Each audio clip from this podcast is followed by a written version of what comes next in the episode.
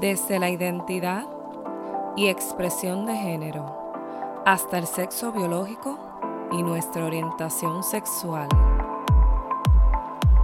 Esto es Sex Ed Puerto Rico.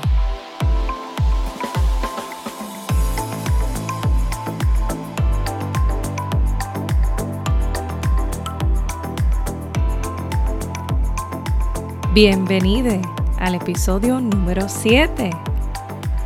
Hoy hablaremos del orgasmo del pene. Y antes de comenzar, quiero agradecer a todas las personas que se han conectado y han estado escuchando nuestro podcast Sex Ed Puerto Rico. En pocas semanas hemos sobrepasado los 250 oyentes. ¡Yay! Y estamos sumamente agradecidos por esto. Así que mi gente de Puerto Rico, Estados Unidos, México, España, República Dominicana y otras partes del mundo que también nos escuchan, quédese conectados. Sintonicen semanalmente y si creen que hay otras personas que se pueden beneficiar de estos temas, ya saben, compártelo.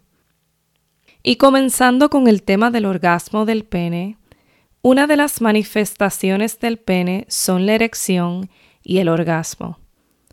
La erección se logra con la estimulación que lleva a la excitación o con la fantasía sexual. Estas activan el sistema nervioso central que envía mensajes al pene para llenar los cuerpos cavernosos vacíos con sangre, logrando que el pene se ensanche y se alargue de manera rígida. La erección se puede lograr por medio de la masturbación o autoestimulación, imaginar momentos que existen o fantasías sexuales, penetración peneano o pene-vagina. Una vez se logra la erección, se pasa a la otra manifestación del pene, que es el orgasmo. El orgasmo en el pene se desarrolla en dos fases. La primera fase es la acumulación de esperma y la segunda fase es la descarga o eyaculación. En la primera fase, que es la acumulación de esperma, requiere de la actividad entre las diferentes glándulas y órganos que conforman el semen. Entran en juego varios integrantes en el proceso para crear una acumulación de distintos fluidos en la uretra prostática. En este momento, la persona con pene va a sentir que no hay retorno para la eyaculación. Cuando se siente esto es que ya se ha completado la primera fase. La segunda fase es la descarga o eyaculación.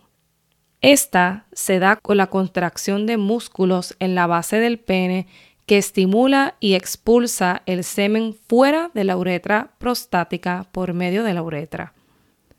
Esto ocurre rítmicamente mientras la persona siente un placer intenso. Todo esto es lo que se define como orgasmo. Luego de la eyaculación ocurre el periodo refractorio en donde se dice que no es posible un nuevo orgasmo. Este periodo puede durar entre minutos y una hora dependiendo de cada persona. Pero ¿Sabías que este no es el único orgasmo que puede tener el pene? Hablamos del orgasmo natural, claro, el comúnmente conocido con relación a la estimulación directa del pene, pero también existe la eyaculación u orgasmo por medio de la estimulación de la próstata. Puede ser una reserva o difícil pensar tan siquiera que esto es posible por nuestras construcciones sociales y creencias de vida. Pero hoy yo vengo a informarles lo que nuestro cuerpo es capaz de hacer fuera de todo constructo social y prejuicio. Así que el orgasmo de la próstata tiende a ser mucho más placentero que el orgasmo comúnmente conocido del pene. Este orgasmo, a diferencia del comúnmente conocido, se puede extender en el tiempo que la persona quiera, manteniendo la estimulación sin llegar a la eyaculación es doblemente más intenso y radicalmente distinto, mucho más profundo al orgasmo del pene comúnmente conocido. El orgasmo de la próstata se logra estimulando esta glándula por medio de la pared rectal o del recto de manera que provoque sensación de excitación y en consecuencia de placer. Algunos estudios indican que se requiere de práctica y curiosidad para llegar a experimentarlo de manera óptima. ¿Qué crees? Más adelante en las notas de este episodio les dejo unos enlaces para que puedan ver las ilustraciones de cómo es que se excita la glándula prostática por medio de la pared rectal. En conclusión, el pene puede tener más de un tipo de orgasmo si se disfruta de la sexualidad de manera libre y sin prejuicios, reconociendo a nuestro cuerpo como uno extraordinario, que es muy sabio en sus experiencias sensoriales y placenteras. Recordemos que el estado mental, físico y anímico de cada persona influye en su respuesta sexual.